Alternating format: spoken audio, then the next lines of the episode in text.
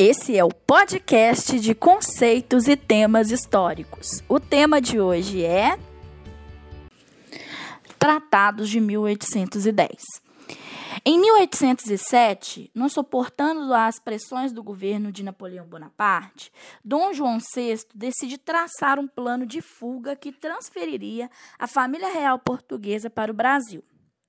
Para que tal ação fosse assegurada, o acuado monarca lusitano recorreu à Inglaterra para que esta fornecesse navios que escoltassem a viagem que atravessaria o Atlântico.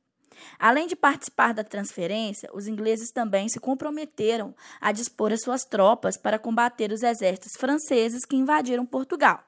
Desse, desse modo, Portugal e Inglaterra ficaram com relações muito próximas. De fato, toda essa solicitude inglesa manifestada aos lusitanos não aconteceria de forma gratuita. A ajuda da Inglaterra foi somente obtida à custa de um compromisso no qual Dom João VI garanti, garantia realizar a abertura dos portos brasileiros para nações estrangeiras. Essa medida era de grande interesse para a Inglaterra, que pretendia promover, promover a rápida dominação do mercado consumidor brasileiro. Não por acaso, algumas medidas que já foram tomadas assim que a família real chega ao Brasil. Em 28 de janeiro de 1808, ano que o monarca que marca a chegada de Dom João VI, já é oficializado um primeiro decreto em que os portos brasileiros estariam autorizados a receber nações amigas. Logo em seguida, no primeiro dia do mês de abril, o novo documento estabeleceu que o alvará de 5 de janeiro de 1785, que, que determinava a proibição de manufaturas no Brasil, fosse automaticamente anulado. Com isso, os comerciantes brasileiros poderiam instalar indústrias no país. Apesar da, da benéfica, de benéfica, essa ação não viabilizou o desenvolvimento concreto da atividade industrial. A Inglaterra, já nessa época, iniciou a dominação do mercado consumidor brasileiro com uma enxurrada de produtos industrializados. Com isso, seria praticamente impossível que algum mercador ou comerciante local tivesse que tivesse interesse ou condições de investir que pudesse competir com a qualidade dos preços das mercadorias britânicas foi se acabando. Para sacramentar essa mudança no cenário econômico brasileiro, autoridades portuguesas e lusitanas realizaram em 1810 o Tratado de Cooperação e Amizade. Esse acordo confirmou a liberação dos portos brasileiros para as demais nações do mundo.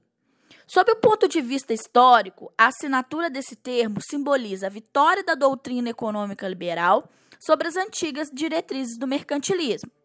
A vantagem obtida pelos ingleses nesse acordo ficava claramente percebida nas alíquotas alfandegárias, que foram determinadas.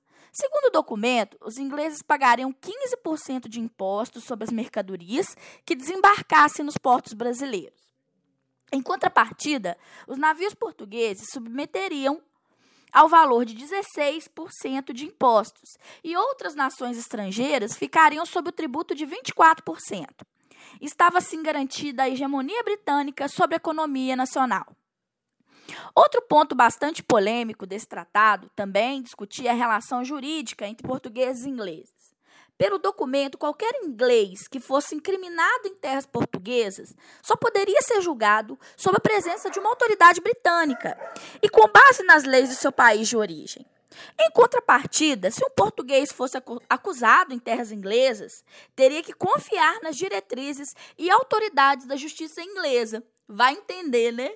Os reflexos desse tratado foram bastante distintos de acordo com os interesses de cada uma das nações a serem consideradas. Para o Brasil, a abertura dinamizou a economia, estabeleceu acesso a novas mercadorias e, consequentemente, o, diminuiu o custo de vida.